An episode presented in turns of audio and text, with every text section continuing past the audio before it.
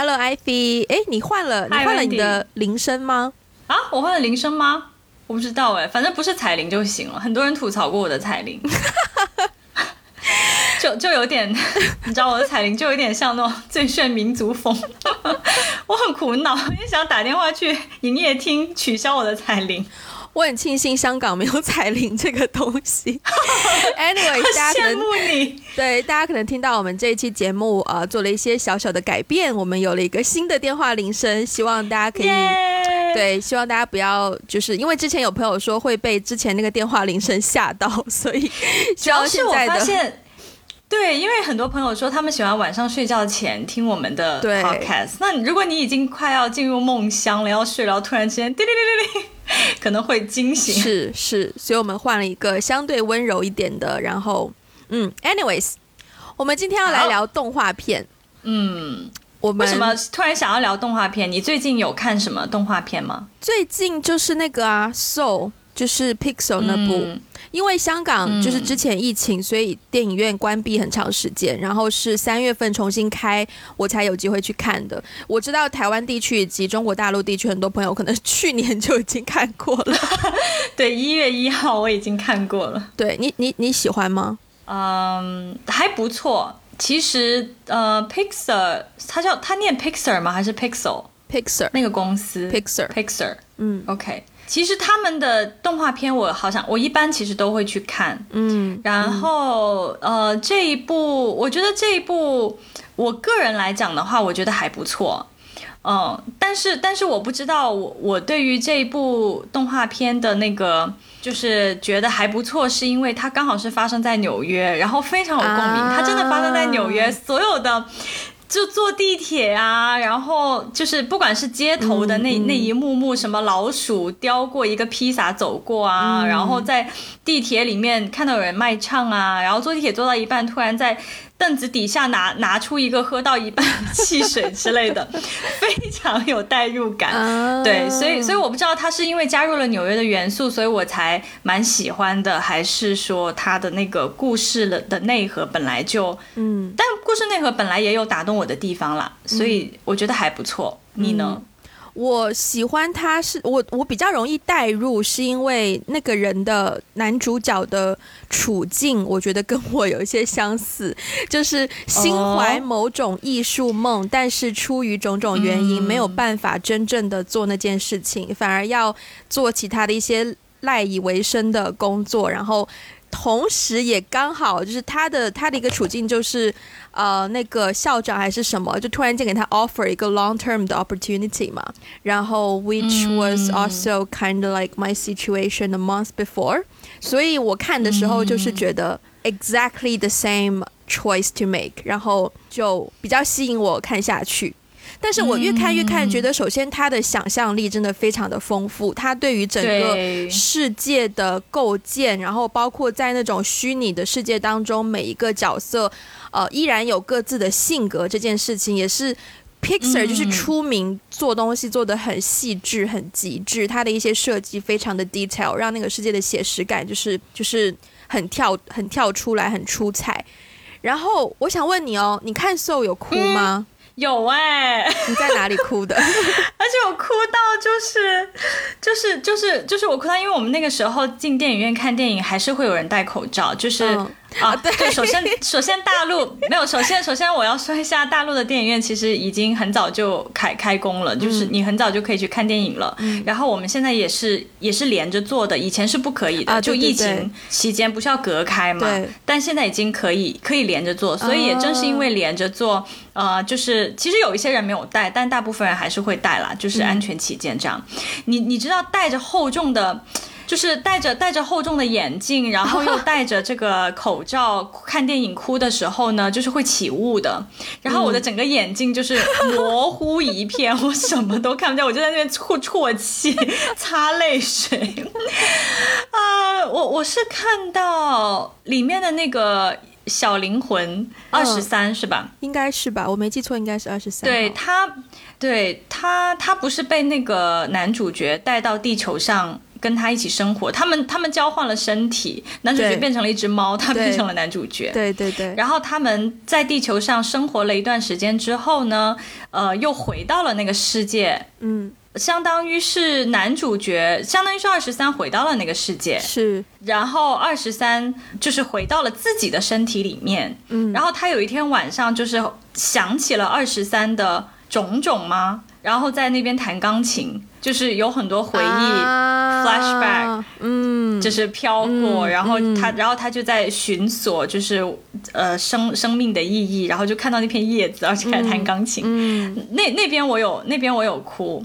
对对，你哭了几次啊？其实我去好几次吧，但是具具体是在哪个 exact point 哭的，我已经不记得了。可是我记得我的情绪开始被调动起来，是嗯，二十三开始觉得在这个地球上生活是。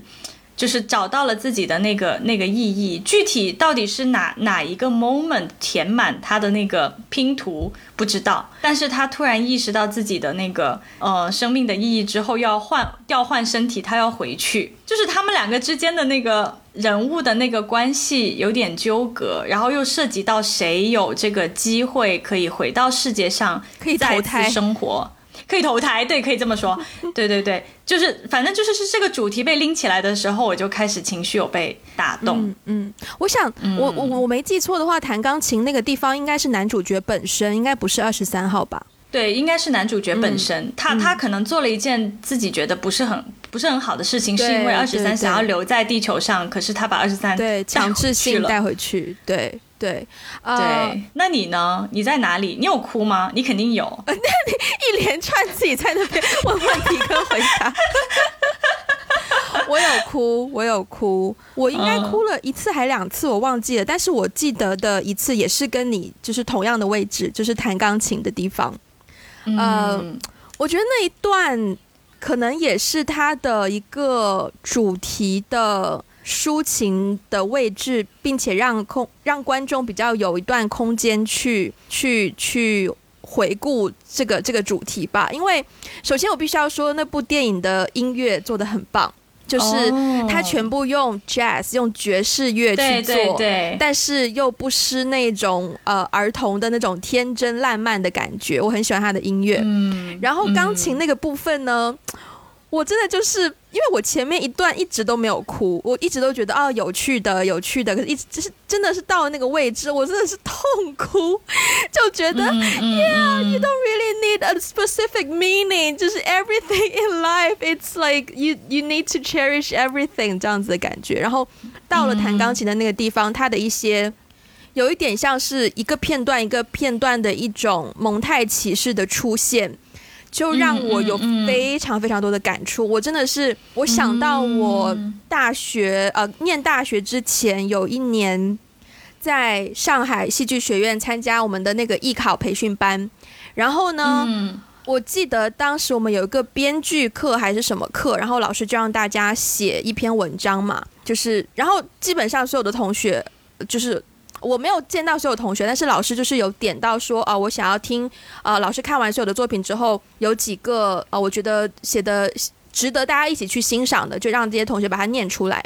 然后第一个同学他写的是一个很完整的故事，就是，呃，他的，嗯。他爸爸是聋哑人，然后家里发生了什么事？然后有一天出门之前，爸爸在呃门后的一个留言板上留下什么字？就是这种一个嗯蛮 powerful 的一个很有很有戏剧性的故事。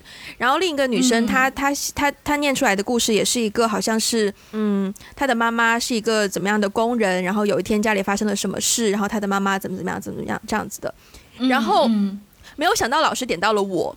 然后我就去，因我很清楚记得那一年是两千零八年，二零零八年。然后，嗯，我就从二零零八年的元旦那一天，我怎么样一个人在家里看跨年的晚会，包括我去上厕所，在跨年的当下我去上厕所，然后就冲水的时候看着马桶的水就像漩涡一样，biu biu biu biu 就流走，我就觉得过去的一年都被冲走了。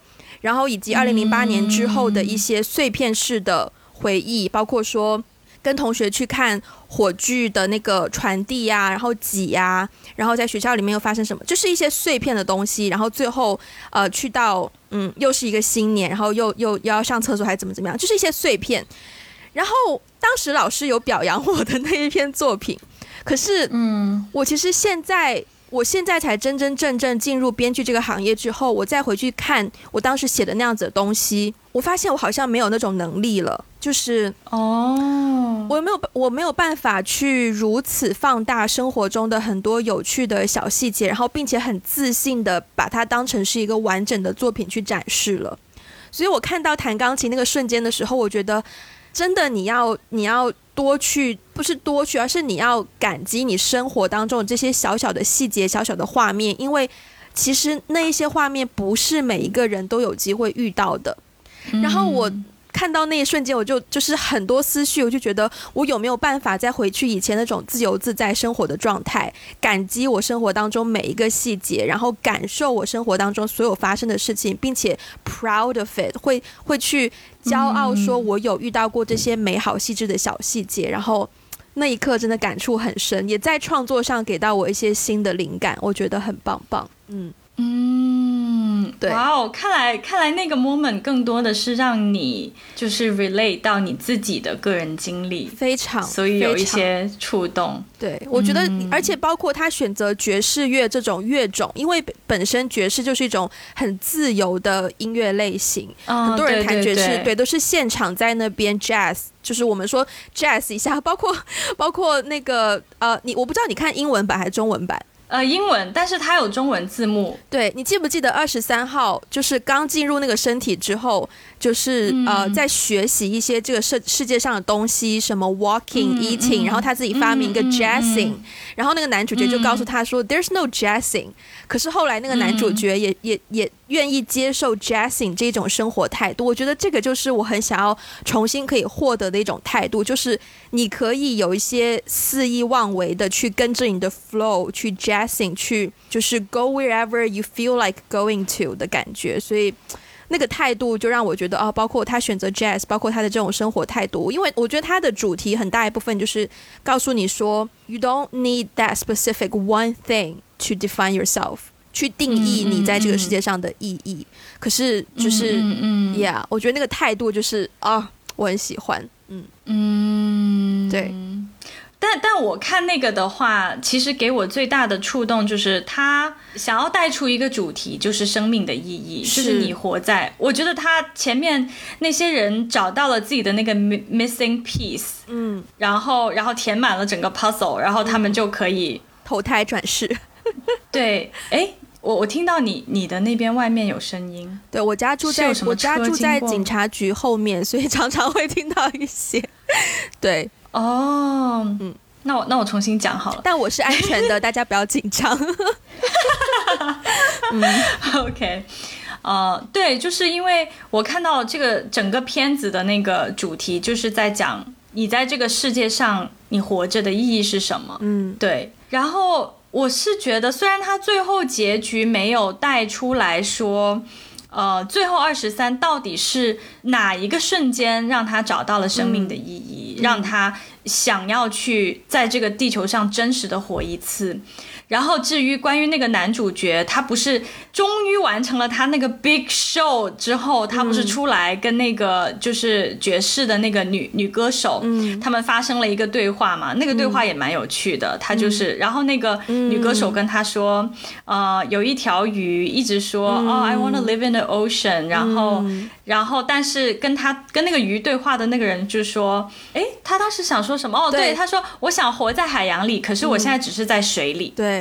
对对，然后，所以所以其实不管是男主角还是二十三，最后他们到底是怎么样 navigate 到一个可能找到自己的生命的意义？就但是这部片子会让我去重新去思考，说我生命的意义是什么？嗯嗯，就是说我到底是为什么而活着，以及就是说这个世界上有没有一件事情，就是一件事情。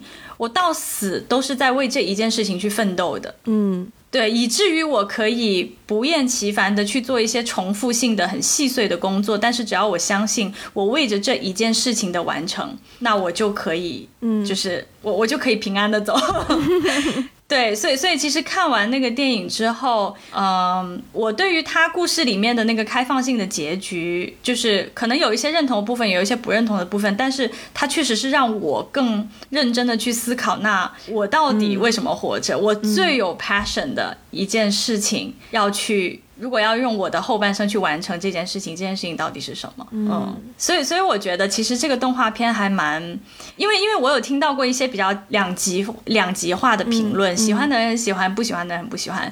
但我觉得对于我到到此够了，就是到这个地步就够了，因为它让我更加认真的去思考我的 passion 是什么，我的 ultimate goal 是什么。嗯，但我觉得你刚刚讲到那个二十三号。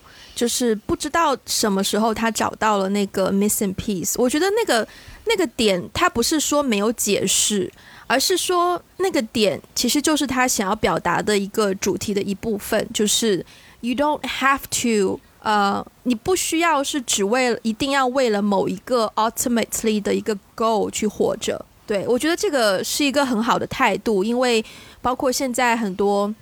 教育世界或者是一些呃讨论都会觉得哦，一定要找到你人生的意义啊，blah blah blah。但其实人生的意义不可以只是为了活着吗？就是感受生活的美好啊。我觉得 that's why 我会更加被那个钢琴那一段而感动，就是他给我们展示的就是活着的时候你会见到的一些很小很细微，it's like every day but 很容易被忽略的一些细节，但那一些东西其实就可以成为你活着的意义啊。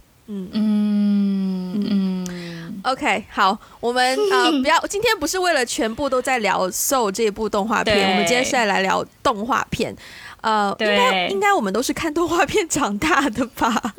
啊，我觉得我们这一代人，我我我很少遇到一个人说小时候没有看过动画片的吧？嗯，对。所以你是看什么动画片长大的？我知道 Disney，因为你之前在节目里面已经屡次提过。对对，除了 Disney 之外，我看的动画片就是非常中国大陆小朋友普遍会看的。因为我小时候的电视节目，在我搬到深圳之前，我有电视的情况下，我能够看到就是中央电视台的，比如说大风车，你应该没有看过大风车吧？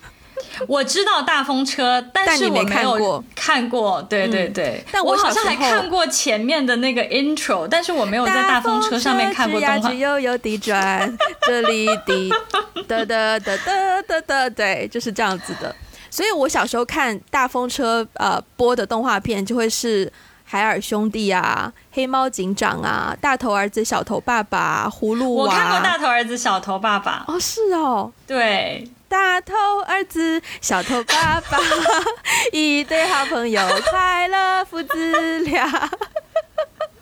我小时候一直在，就是我我看过，但是我不记得剧情。但是我小时候看的时候，我就想一些很白痴的问题，就是大头儿子是怎么穿衣服的？因为他那个衣服的领子很小，然后他头很大很大，所以他不能穿套头的衣服，他必须要穿。对啊，可是没有他很多套头的衣服，因为他并不都全是开衫的，他的扣子可能在背后，所以常常看不到。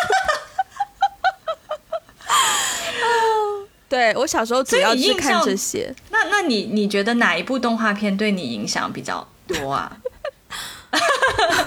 你会追吗？你会追哪一部动画片吗？我不会追，因为它没有什么。它比较着重，好像是对它，它比较着重是每一集要有自己的主题，所以我就每天放学回家吃饭的时候看看那一集的主题。我记得海尔兄弟，我当时好像蛮喜欢的，因为他常常会教你一些就是天文地理知识性的内容，所以我觉得是有营养的，我还蛮喜欢看的。然后还有一部我突然间想到的就是舒克舒克舒克舒克舒克舒克舒克舒克开飞机的舒克。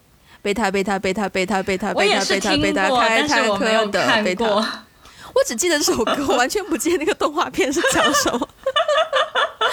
然后其实小时候还有很多那种水墨系的动画片，比如说小蝌蚪找妈妈，嗯，我也听过，对，但是好像哪吒也有做成水墨戏吗？还是还是什么的？反正就是对，就是各式各样的动画片，嗯。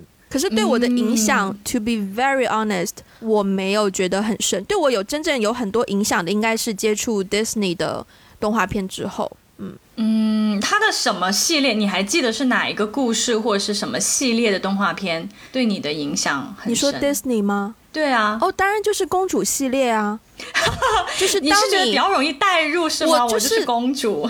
呃，对。就是，特别是当你也出现一个情况，就是因为我跟我爸长大，我我我我没有跟妈妈一起长大，所以我对于后妈这个角色，所有的想象和惧怕都来自于来自于公主系列。你想想看，多少个公主都是后妈，白雪公主、Cinderella，是是是。哎，可是我觉得这样，可是我觉得这样对后妈有点不公平，哎，是这样，她会不会。妖魔化，妖魔化后妈，对她真的妖魔化了后妈，所以所以。我们就不深入探讨，如果有兴趣可以去听原生家庭那一集。嗯嗯，对，那你你是看哪些动画片啊？哇，我我觉得我我每次你知道吗？每次说到看动画片这个主题，特别是我来北京工作以后，我发现在这个问题上，我跟我的大部分，因为在北京这边很多朋友都是北方北方人嘛，嗯，我我跟大部分。他们是没有办法达成，嗯，一一起的，就是我们没有共同的回忆。我跟你说，我看的就是基本上都是啊，樱桃小丸子啊，蜡笔小新啊，美少女战士啊，百变小樱啊，还有柯南。你都是 TVB 看的吗？对，都是 TVB 看的，而且是粤语配音。这个真的很难达成配音的小丸子，粤语配音的蜡笔小新，配音的我真的没看过哎。对，我还记得那个那首歌《幸运机要有 something》，哒哒哒哒哒哒哒哒哒哒哒哒啊！我有印象，我有印象。对，就是我脑脑海中就是看的。首先，我我刚刚在列，我们不是有个提纲吗？我刚刚在列我小时候看哪些动画片的时候，我发现全部都是日系的。啊！就我我突然一下子才觉得说，哦，原来我小时候还受到日本文化 蛮深的影响。嗯，对，嗯，我其实以及就是配音也全部。都是粤语，所以我听到国语配音的动画片，我会觉得，嗯，就我会有一种怎么怎么，哎嗯。嗯，我我其实有看过《美少女战士》，是我表姐在看，然后她介绍给我的，但是我好像也没有看很多集，也没有很追。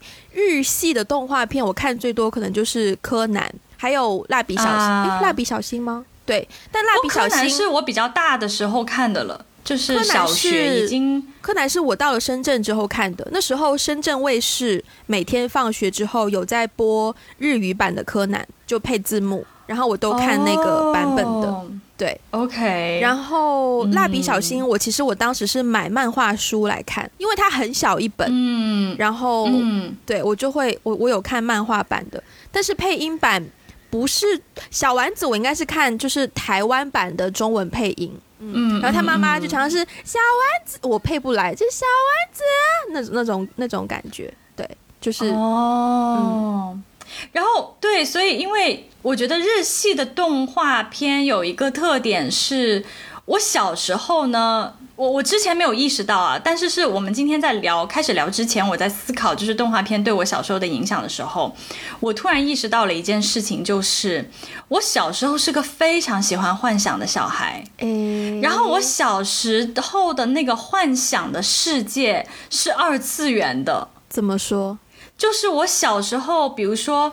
我我现实生活中是一个世界，然后我有的时候我会经常切换频道到一个我幻想中的世界，然后我幻想中的那个世界里面，比如说我我是我我是一个角色好了，但是我幻想中的世界里面，呃，我可能跟小丸子是朋友，然后呢，蜡笔小新也会存在，然后突然我有一天走着走着可能会遇到新一，对对对，然后呢，就是上小学之后呢，就就跟小樱一起，就是就是去去做正义的化身，哎，我突然觉得，我突然觉得我们漏了。一部很重要的动画片《哆啦 A 梦》哦，对耶，对耶，但是哆啦 A 梦好像给我的影响没有很大。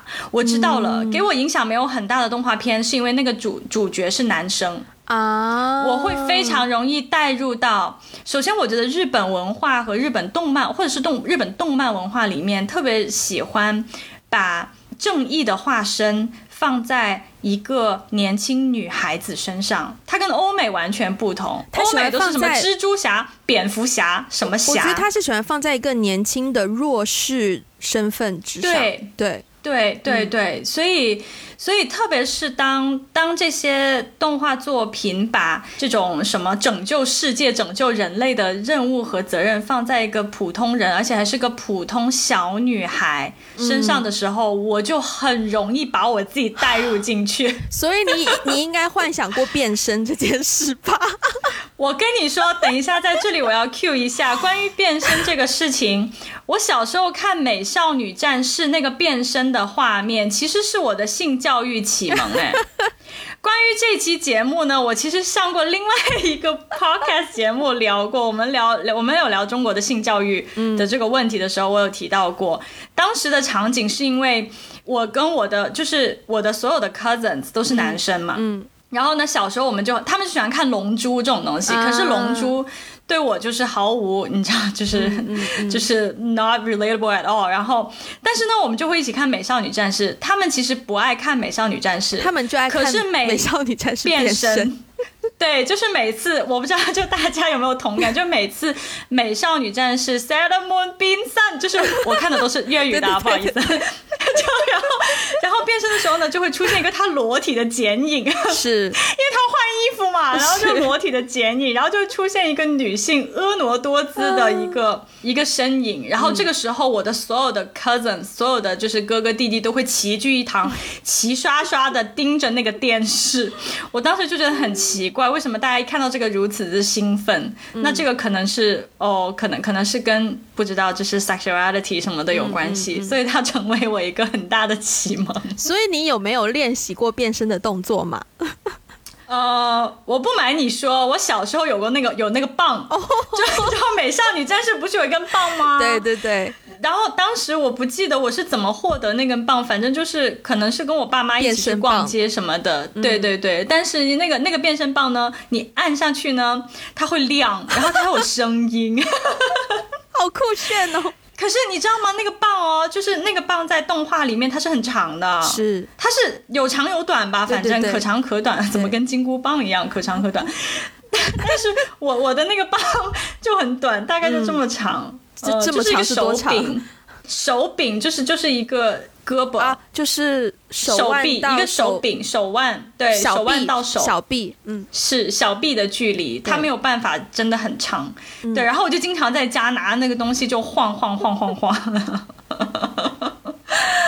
嗯，天哪，对我们的影响都蛮大的。对你的影响，我小时候，因为嗯，包括百变小樱，我也蛮少看的。我看比较多，真的就是，嗯，我看比较多，比较爱看，真的就是柯南这种办案。我很喜欢看侦探系列的动画片，或是当时有一些，可能这个稍微大了一点吧，可能小学五六年级的时候，有一些欧美的青少年电影。我记得当时有一部叫做《Clueless》还是什么的，还有一部 Lindsay Lohan 演的，他也是一个那种。呃，高中生侦探的感觉，然后他就是哦，包括那时候还有什么侦探学员，还探侦学员，我都很爱看，就是我很喜欢爱看这种，就是展示对展示自己呃智商高的这种作品，所以我我会幻想的也只是我破了个案，或者是突然间有一个线索，大家不知道怎么解读的时候，把它解读出来那种场面。哦，天哪，我好肤浅哦，我只 care 自己的棒好不好看，我的发型有没有乱，我穿的衣服好不好看。嗯，对，你还记得你进电影院看的第一部动画片吗？哦，我记得，哎，天哪，是一部国产动画，可是剧情完全不记得。我就记得我，我，我看完以后回去苦练了它的主题曲，难道好像叫《宝莲灯》？对，我就猜到应该是《宝莲灯》。国产动画，《宝莲灯》的剧情我已经完全不记得了，我只记得那个。因为那个主题曲是我当时很喜欢 Coco Lee 对李玟，然后我为为此苦练了他们的歌，可是剧情我已经完全不记得了，我也不记得了。但好像有，好像有一些好像寻母啊，然后他电影里面应该是有二郎神吗？然后有什么角色？哎呀，完全不记得了，我只记得有个东西叫宝莲灯。嗯，对对对。我去电影院看的第一部动画片也是李玟唱的主题曲，《花木兰》。对，耶！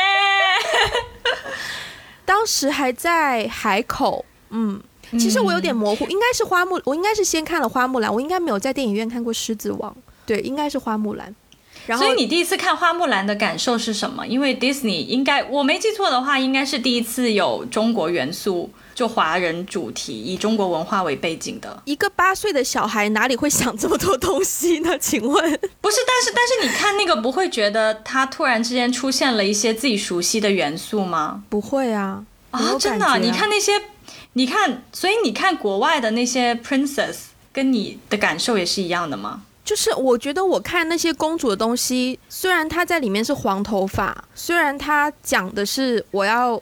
我当时到底是看的中文版还是英文版呢？我完全不记得了。但是我没有一个 concept 觉得说那个是外国的东西，就是我好像对这种东西都蛮模糊的。嗯，哦，嗯，这样说来我有哎，因为我是蛮蛮大。蛮大了以后才看，我没有在电影院看的花木兰，我应该是在就是买的 DVD 看的。嗯，然后那个时候看花木兰，我也看过一些 Disney 系列的动画片，但是我没有追。嗯，然后我当时好像是有有有上到初中嘛，反正就是我当时第一次看花木兰的时候，我我还蛮兴奋的，说实话。嗯，就我第一次看到有自己熟悉的元素，就是它后面不是有一些什么中国古建筑啊，怎样怎样，还有一条龙嘛，我觉得那条龙也。蛮有喜感的，就我知道为什么，我知道为你先讲完，我知道你为什么你会觉得很很很新奇或者很喜欢。对对对，就是对啊，就是因因为可能那个时候我也知道木兰这个故事，就从小耳濡目染嘛，会听听木兰的这些故事，嗯，然后又看到在动画片里面有自己熟悉的这些元素，所以其实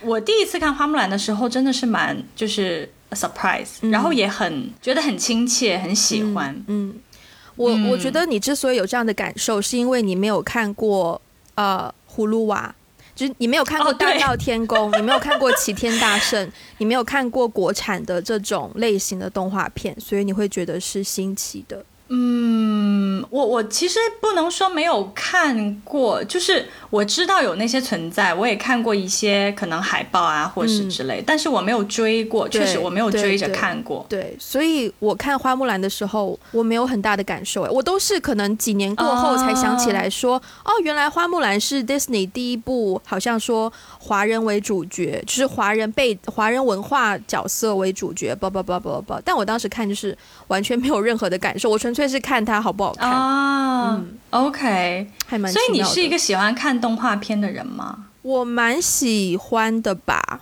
嗯，包括最近好像柯南有新的剧场版，我都很想要去看。哦，我也想去看。天，柯南，等一下，柯南，你知道吗？我后来，我后来去日本念书的时候，我才知道，就是说，柯南应该算是日本的。有点类似国剧了哦，国就是就是可以代表，就真的是可以代表他们。然后，而且我那个时候追柯南，就是可能我们之前也聊过一集，就是关于童年的一些记忆的时候。嗯，我小时候追柯南，真的就是买他的连载漫画，我也买过，就一直看。对，我我我家里有一个箱，都是他的连载漫画。但是好像初中之后我就没有再追了，然后到我上大学发现，哎，柯南就是在日本会上映那个剧剧场版嘛，是是是。然后到现在，我当别人在提起柯南的时候，我就会想说，天哪，我已经从柯南的那个年纪看到了工藤新一的年纪，然后看到了毛利，再这样下去，我就看到毛利小五郎的年纪。可是这么多年过去了，柯南还是柯南，工藤新一还是工藤新一。对呀，再这样下去，我就要看到阿笠博士的年纪了。啊，我也是前段时间，就是去年，哎，不是去年，去年前年回深圳住的时候，不知道哪一天吃饭，突然觉得没东西看，又打开了柯南来看，然后发现说，哇，还是一样好看呢，就一直在看，一直在看。柯南真的还蛮好看的，嗯，所以到现在为止，你印象最深刻的一部。动画片是哪一部？我其实没有哎，我没有说一部哦。嗯，我想听你的回答。天哪，我觉得接下来我可以就是 have a speech，请请别。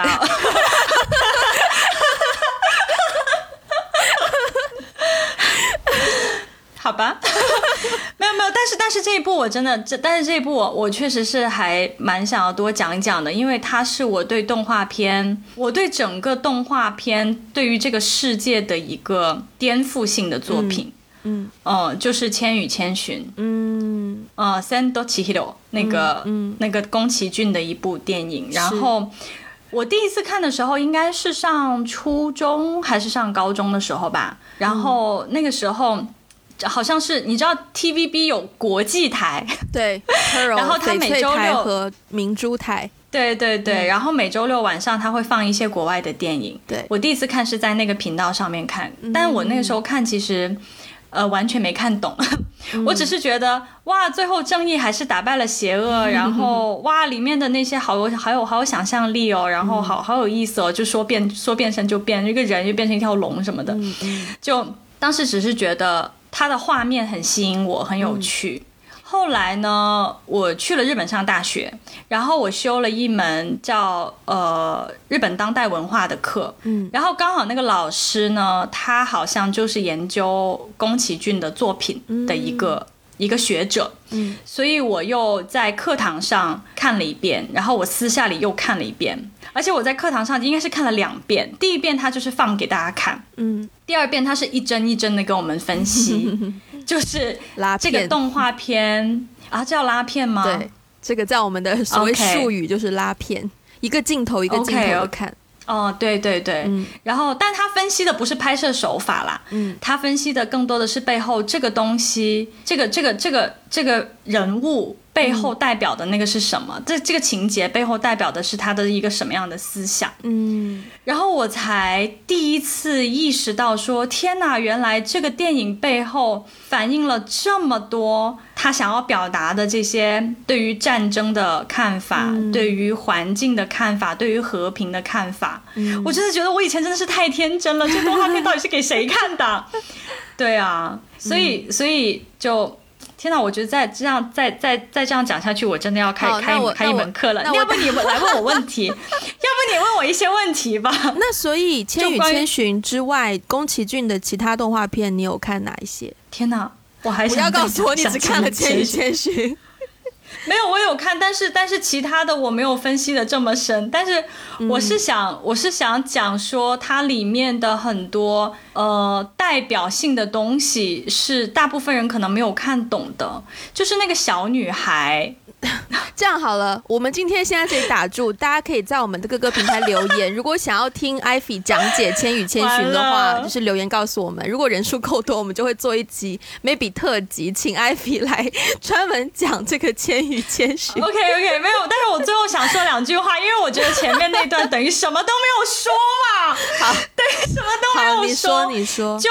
就最最让我震惊的就是里面的那个小女孩，她其实代表的是二战后的日本，嗯，就是她用这个二战后的日本来放放在这个小女孩的所有的经历，都是她认为二战后的日本所经历到的一系列环境的污染，然后从战争当中的伤害。等等的，所以那个当时那动画片不是刚开始，那个小女孩进去了一个神奇的隧道，嗯，后来出来了以后，她觉得自己像在做梦一样嘛，嗯嗯嗯，但是她的那个头绳里面有一个是。那个汤婆婆给她送的那个头绳，好像是汤婆婆还是谁给她送的一个头绳，就证明说这一切都是真的。这对这一切都是真的，但是它像梦一样，它就是其实有有点反映说，导演认为二战后的日本等于是他的记忆都被美国拿掉了，也不一定是美国，就是被二战后的很多东西拿掉了。可是其实。对，可是其实这些都是真实发生的，以及那个汤婆婆和油婆婆，她们长得一模一样，嗯，可是一个好一个坏，她其实就想说，就有点像大家对待善恶，善恶可能是存在同时存在于一个人身上，只是他有不同的一面，对，其实也反映了他对美国的看法，嗯，对，看来你总而言之，真的是很深，记的细节都非常的细。对对对，我确实记得很多细节，毕竟写过论文嘛。呃，那既然这样，我们就延伸到今天，其实我最想要深入聊的一个问题，就是你觉得动画片是这个问题要怎么问比较好？是我先我先说一下我为什么问这个问题好了，我怎么想到这个问题，其实是呃，两年前中国大陆有一部动画片很火，叫做《哪吒》。它在《你好，李焕英》上映之前，它一直都是中国票房累积呃排名第三的一个选手，唯一应该是唯一的国产动画。对，所以它的声浪很高，讨论度也非常的高。呃，我当时也有进电影院里面看，然后同场也有很多小朋友在一起看。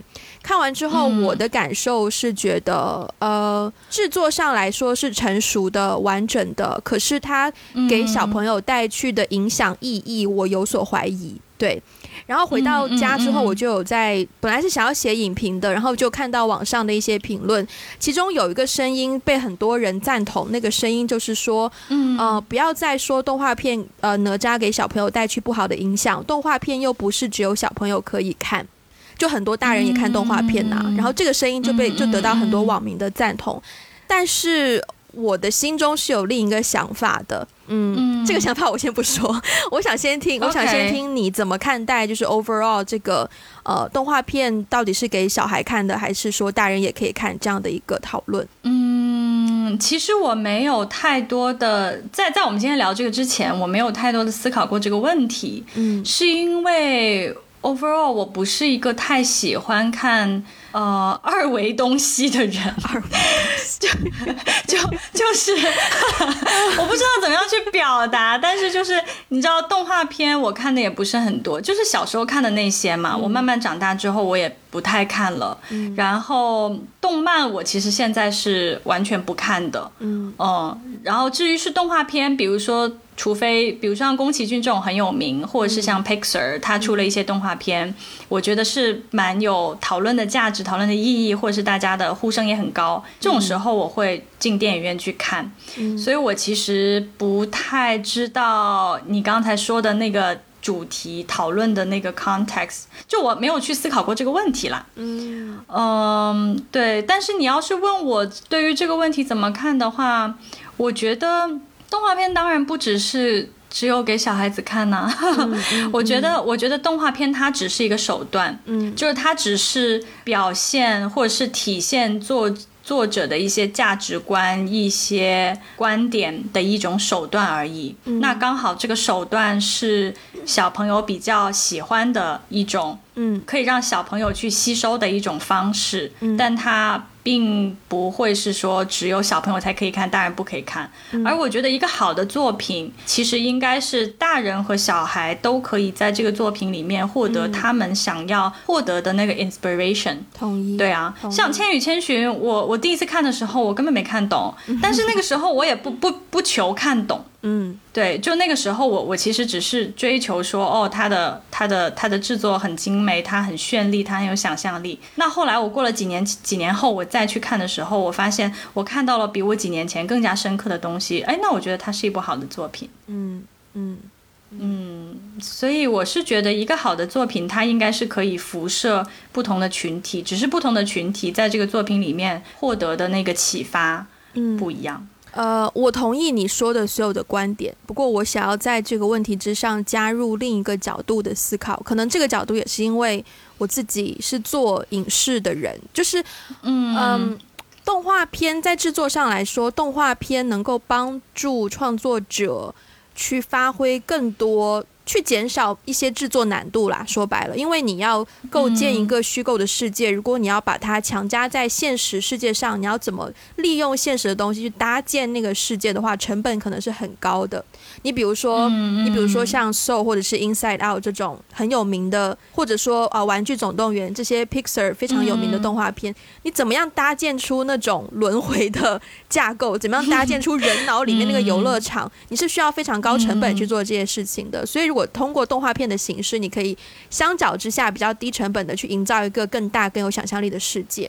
所以，呃，当我看待呃你要选择什么方式去制作这件事情的时候，我的我的角度就会变得比较不一样。我会觉得说，嗯，呃，动画片当然大人也可以看，而且其实很多很多例子，比如说最近之前很火的那个《天竺鼠车车》，我刚刚也给你看了一集，其实它的风格就是。很明显，小朋友会喜欢，因为颜色很颜色很绚丽，剧情很简单，然后它其实传达了一个很健康的社会教育的东西。可是大人前段时间火，就是火在超级多大人在看，甚至有一句话说什么小孩子才看动画片，大人都看天竺鼠车车这样的东西。对，就它又很疗愈，然后让大人也可以得到另一种层面的吸收。然后，可是我的想法会是说，嗯。但是要换个角度想，小朋友的选择有哪些？小朋友其实基本上来说，他愿意看，他首选的一定都是动画片。对，所以你当你选择以一个动画片的形式去写一个故事的时候，你不能想，你不能只想着说，哦，没关系，反正。我是写给大人看的，我是把这个动画片做给大人看的，因为大人也可以看。你更加要想的是，你作为一个动画片，它会很容易出现在小朋友的世界当中，你很难避免小朋友不去看这个动画片。那想到这一层，你就必须要去思考你的作品给小孩带来的影响是什么。所以这就是我唯一有一点点，呃，就是对于哪吒的唯一一个比较呃质疑的地方。就是他给他给小朋友带去的那种价值观、行为模式，因为小朋友的模仿能力是很强的，所以在片子当中，哪吒的那种叛逆，我不是说你不可以叛逆，可是我会在想，你创造出的那种叛逆是不是有一点太多？嗯嗯嗯嗯，就是。因为我当时看完，我是我有一些不太好的感受，就是电影院里面那些小朋友他的一些很直觉的反应，是他看到哪吒做出某些行为之后，他当下立刻在电影院里面就会有言语上的效仿出来了，包括措辞，包括态度，包括呃戏里面哪吒如何，我知道这个问题应该会有人跟我 argue，但是我的感受就是小朋友立刻就觉得哦，作为一个坏孩子没什么不对。因为哪吒也是这样，对，所以在这个层面上，我就会觉得，如果我是一个家长的话，如果我看完哪吒是这样子的动画片，我可能需要我的小孩到达某一个年龄之后才去看。嗯，对对对，就我觉得他是需要呃，他是需要一定的家长指引的，而不是说就是在没有任何的嗯指引的情况下，就让小朋友独自去，或者是就是当下就看到。这样子，嗯，你提这个点，我觉得很有趣，而且而且，我觉得你提的这个点非常重要，嗯，非常非常的重要，谢谢谢谢千与千寻论文大大。不是因为，因为对于我我一个成年人来说，我进入戏院看哪吒，真的完全没有没有考虑到这这一块。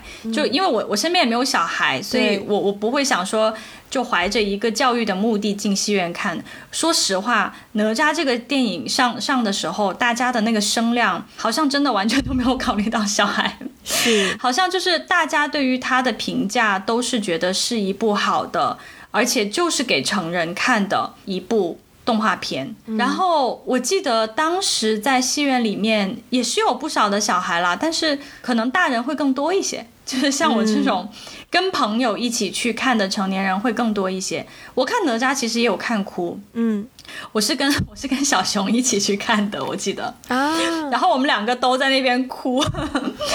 然后看完以后，我其实还挺。有有一点点悲伤哎，说实话，嗯，虽然我我 get 到了他想要表达传达的那个价值的内核，但是我有点伤感的地方是。他用这样的一个动画片描述出了很多当代家庭的现状，嗯，就是家庭关系很糟糕的一个现状。我记得当时有一篇影评，就是说，哇，哪吒这部这部电影很真实，因为它描述了一个消失的父亲、焦虑的母亲和失控的孩子。我的妈，就是当代家庭的缩影哦，非常非常对。所以，所以就是说，可能从呃，比如说他描述用这种。